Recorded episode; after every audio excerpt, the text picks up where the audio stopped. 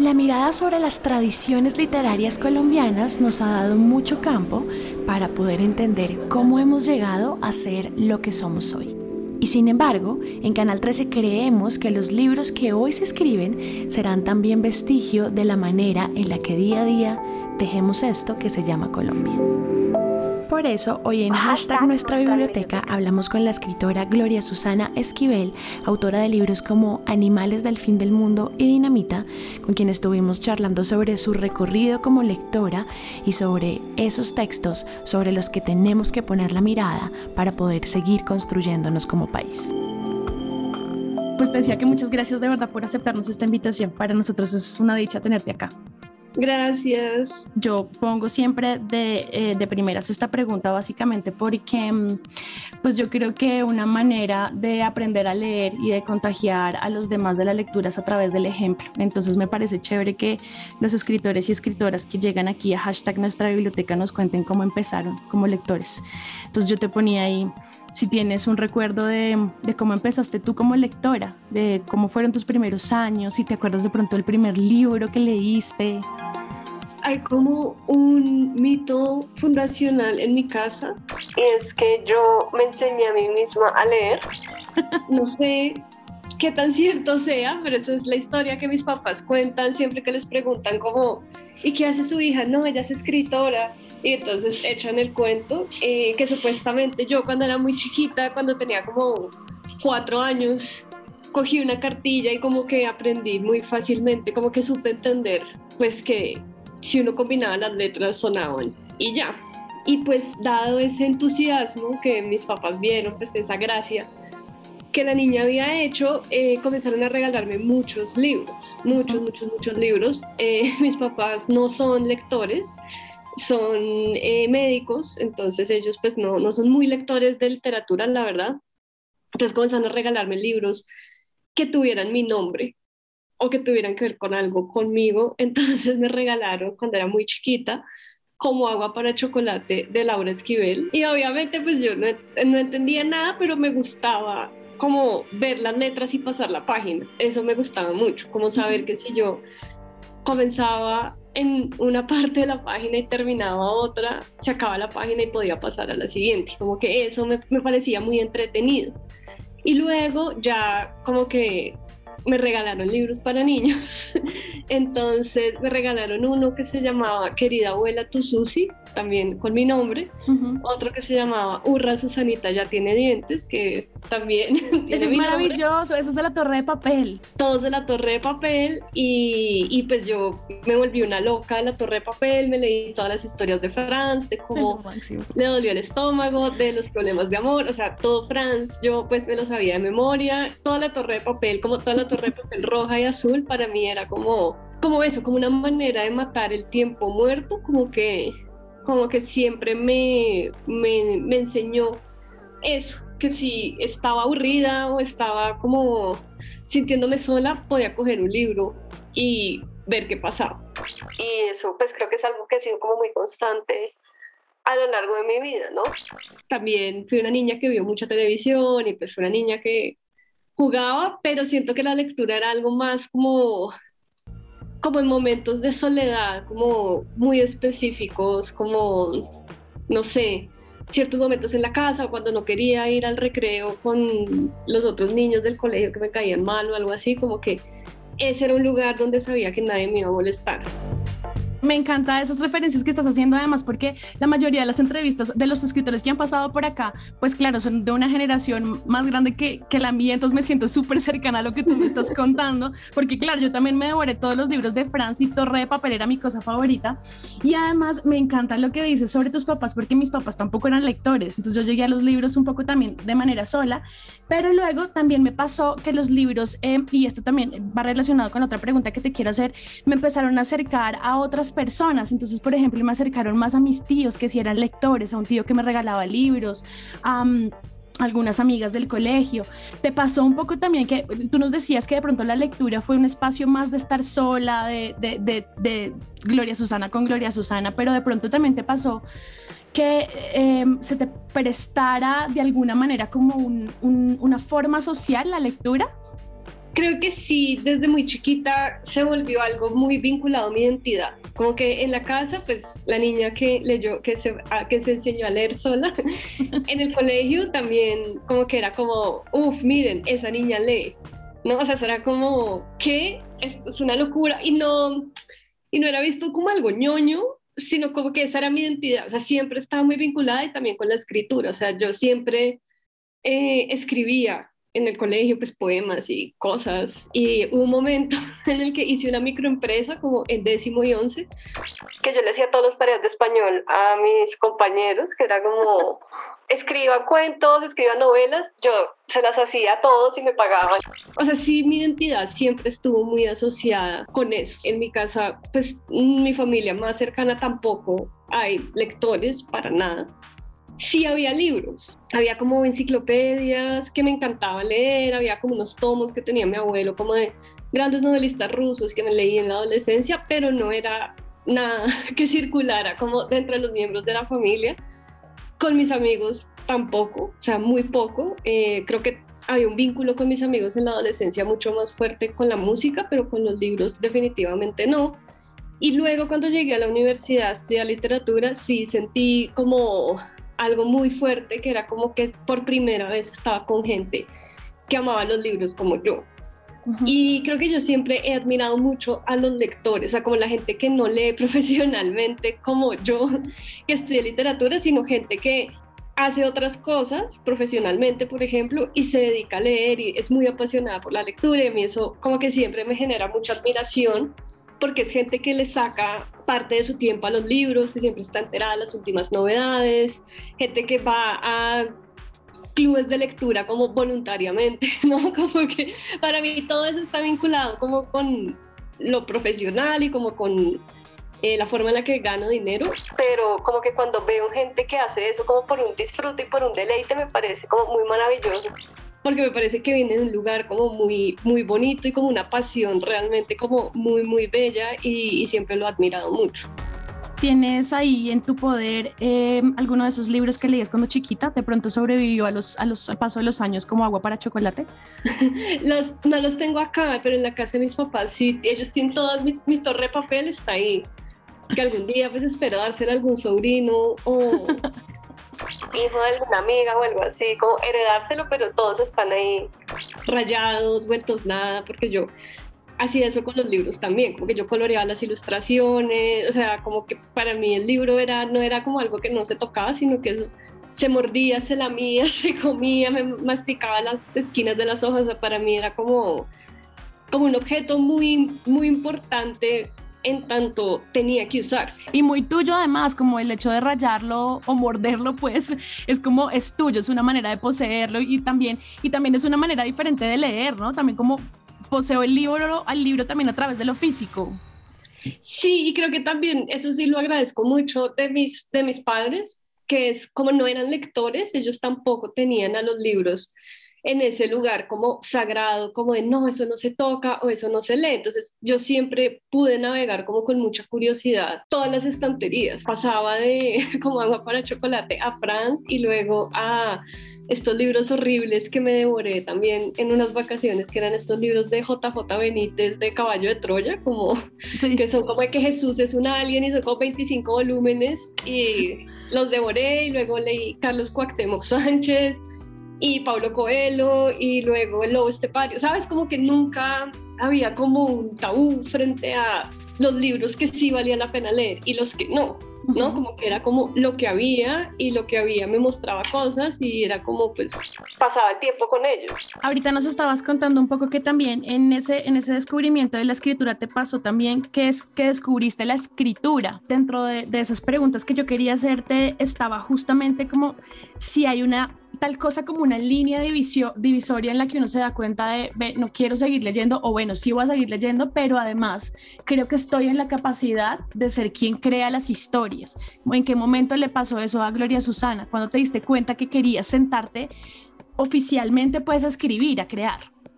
Creo que todo lector es un escritor también, y es algo como lo que hablo mucho en mis clases de escritura creativa, o sea, no hay escritor sin lector y la mayoría de cosas cuando uno escribe las está escribiendo para que el lector las termine en su mente, ¿no? O sea, no, no hay tal cosa como una descripción exacta de un personaje. Cada lector tiene la cara de ese personaje y cada lector lo imagina, ¿no? Entonces, digamos que es, un vínculo que no puede existir uno sin el otro. Y pues yo creo que cuando una persona lee necesariamente quiere escribir, no necesariamente algo creativo, pero sí siento que es una pulsión que parte como del mismo lugar. Y yo creo que sí, que, pues que todos contamos historias todo el tiempo eh, cuando yo comencé a escribir, yo comencé a escribir poemas, como en mi adolescencia eran poemas eh, realmente muy malos, o como un diario, como cosas así, pero no con, nunca con la ambición de eh, que alguien los leyera. O sea, no, no tenía como la idea de ser escritora, creo que no tenía la idea de ser nada, solamente quería como llegar a vivir poder como salir de mi adolescencia que fue muy complicada y, cuando estaba en la universidad, que fue como este lugar en donde encontré otros lectores, no encontré escritores, porque ninguno de mis amigos escribía ficción, no les interesaba escribir ficción para nada. Entonces como que la escritura ahí seguía siendo como un lugar mío, en el sentido de que pues no tenía cómo compartirlo con, con mucha gente y luego comencé a acudir a talleres de creación. Eh, de hecho, mi primer taller de creación fue con Piedad Bonet y eso fue como pues muy importante para mí, o sea, conocer a Piedad Bonet. En la universidad fue como una revelación completa porque era como por primera vez ver encarnado como lo que yo quería hacer. Y eso para mí pues fue como muy importante, pero igual no me, pues, o sea, no me atrevía a llamarme escritora nunca como que yo sentía que yo sí tenía una facilidad para acomodar las palabras y sentía que sí tenía como cierto talento en el sentido que la gente leía esas palabras que yo acomodaba muy intuitivamente y les gustaba. Entonces, digamos que en ese sentido como que sentía que era buena para hacerlo, pero no sentía que tenía ni la disciplina ni, ni la razón de decir voy a escribir una novela o algo así, o sea, eso me parecía como que eso me, me desbordaba. Eh, y luego comencé a explorar el periodismo y eso fue pues otra cosa como muy importante para mí porque fue como aterrizar esa posibilidad de escribir para ganarme la vida. Entonces, pues el periodismo fue como ese lugar concreto en donde se me permitía escribir y crear cosas y poder como vivir de eso que me parece pues que es un lujo completamente. O sea, recuerdo la primera vez que entré a trabajar a una revista donde yo trabajaba, que mi colega me dijo como, ya, o sea, tienes que escribir todas las secciones de esta revista y yo no tenía ni idea de cómo se hacía eso.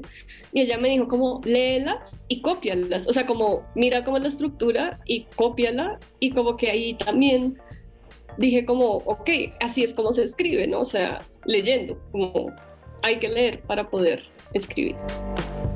Antes de que llegaras a esto, te iba a decir que, me parecía muy chévere eso que dices sobre el lector como creador también de las historias. Y me acuerdo mucho que cuando yo era chiquita me pasaba una cosa y es que yo me obsesioné con la lectura eh, leyendo Harry Potter, como seguramente nos pasó a muchos de nuestra generación. Y me pasaba que cuando yo tenía que parar de leer porque me llamaban a almorzar o me llamaban a lavar la losa o lo que sea, yo seguía pensando qué, qué les estará pasando mientras yo estoy aquí sin leer. Entonces me parece, me parecía muy me parece muy chévere eso que dices, porque sí tiene todo el sentido. Es como el libro sigue siendo y sigue estando vivo en la cabeza del lector más allá de las palabras de quien escribe. Quiero preguntarte algo que a mí me parece, eh, me, parece que puede ser polémico porque yo no quisiera em, ponerle una responsabilidad a la literatura sin necesidad de que la tenga, pero yo sí creo que em, los libros han conseguido tener un papel muy importante en la narración de quiénes somos, em, sin que sea una responsabilidad. ¿Tú crees que eso pasa? ¿Crees que la literatura tiene un deber ser de contarnos o un deber ser dentro de la historia de la humanidad? Mm, no sé si un deber ser, o sea, creo que la literatura acompaña la historia de la humanidad o la literatura es como una fuente para poder entender la, historia. Y pues como que es la manera más sencilla de poder reconstruir eh, lo que los humanos estábamos pensando en ciertos momentos o de mapear ciertas ideas. pero pues sí, no, definitivamente no, no un deber, pues porque no sé si, o sea, cuando creo que cuando uno le pone deberes a las cosas, no creo que las cumplan. Entonces son expectativas muy altas. Sí, es como una obligación, por eso te decía, es como, pero si sucede. Pues es una herramienta, es, es archivo, es material de archivo que existe para todos y que aparte de eso nos cuenta historias, ¿no? Eh, y pues también, o sea, siento que la literatura sí ha sido una herramienta para muchas cosas a lo largo de la humanidad, o sea, las religiones se parapetan en libros, ¿no? O sea, en libros que cuentan historias, entonces, pues las historias son un vehículo muy efectivo para persuadir al otro.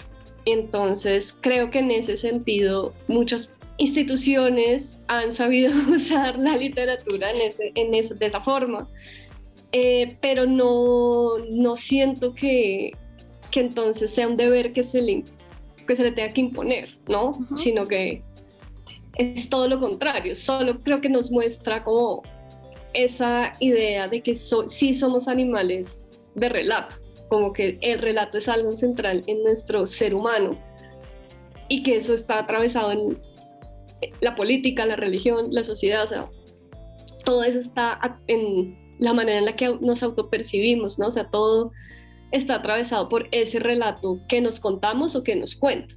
Si te preguntara cuál es el libro que que te hace falta escribir, como no, no, te puede faltar la vida hasta que publiques esto, ¿qué se te ocurre? ¿En qué piensas? En este momento sí, solo puedo pensar en el libro en el que estoy trabajando.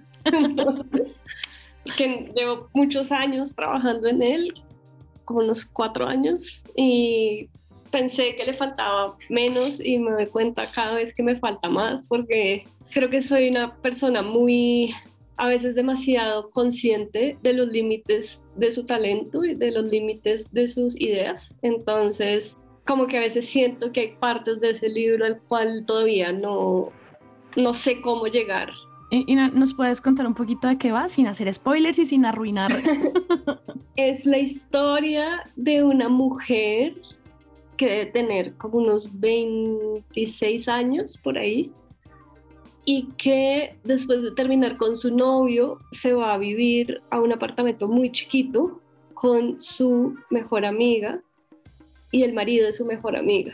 Primero es como por unos días, porque pues, mientras ella se sacude la tusa, digamos, y se va alargando y se va alargando esa estadía y la relación entre ellos tres se va volviendo cada vez más rara y hay como muchas tensiones de mucho tipo. Es, es un libro que pone el trabajo doméstico en el centro de la relación de ellas dos.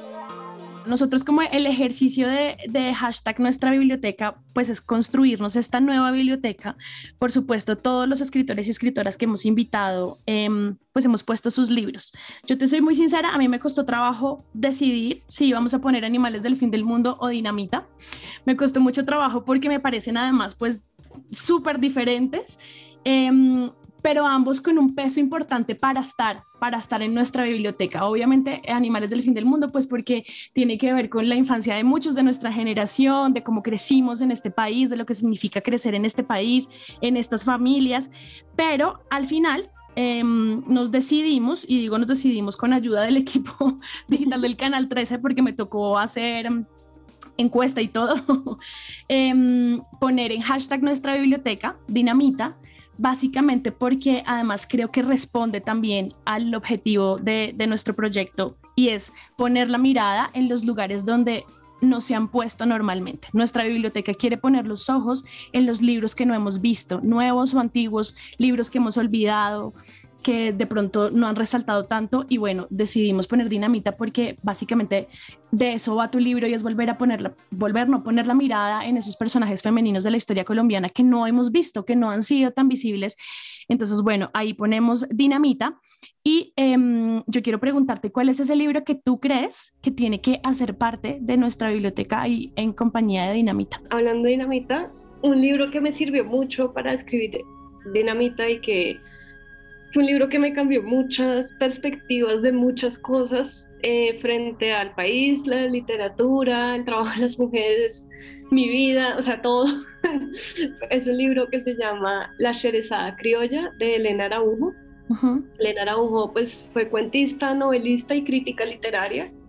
Y a mí me interesan sus cuentos y sus novelas, pero creo, en mi opinión súper personal, que su obra como crítica es 800 mil veces superior, siendo su obra como novelista y cuentista muy, muy buena.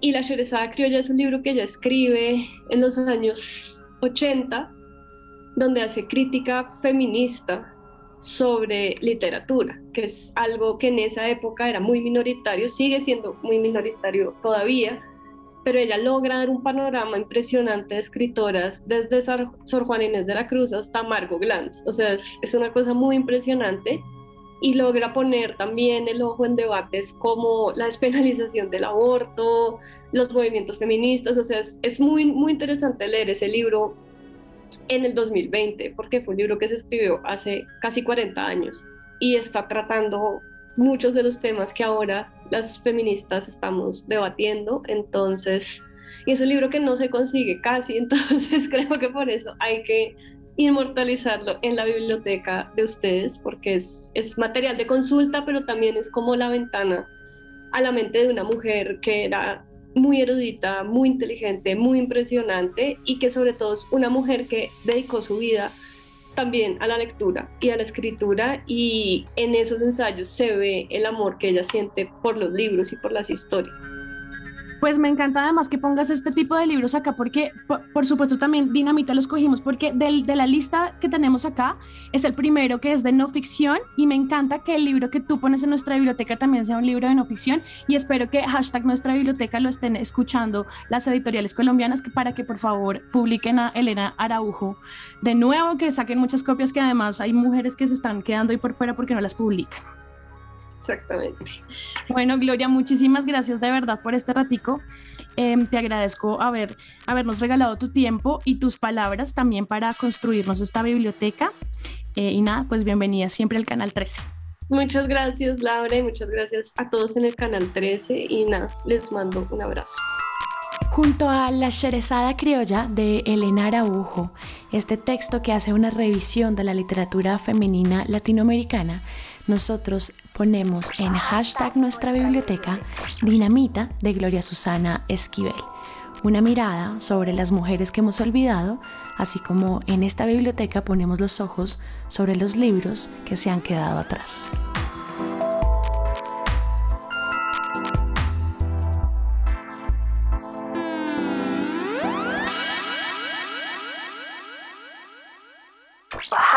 Nuestra biblioteca.